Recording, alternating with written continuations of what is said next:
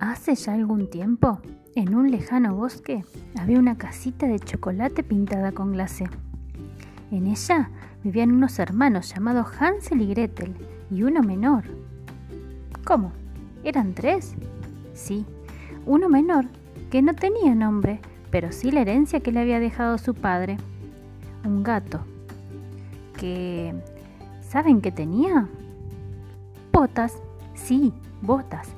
Pero además llevaba una caperuza roja, que según él se la había regalado una niña un día que merodeando por el bosque la salvó de la boca de un lobo.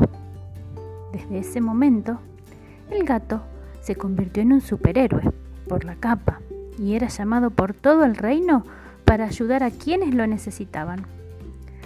La primera en rescatar fue a una niña encerrada en lo alto de una torre, quien tuvo que largar su largo cabello para que el gato la pudiera rescatar de un pequeñito hombre quien la había llevado allí por el agujero de una cerradura y al no tener escalera no podía bajar.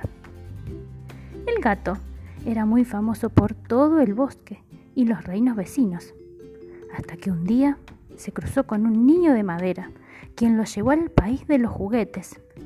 Los transformaron en burros y de donde hasta ahora no pudieron volver, porque están esperando que una señora que tiene un espejo parlante dé la orden para romper el hechizo que los mantiene en ese lugar.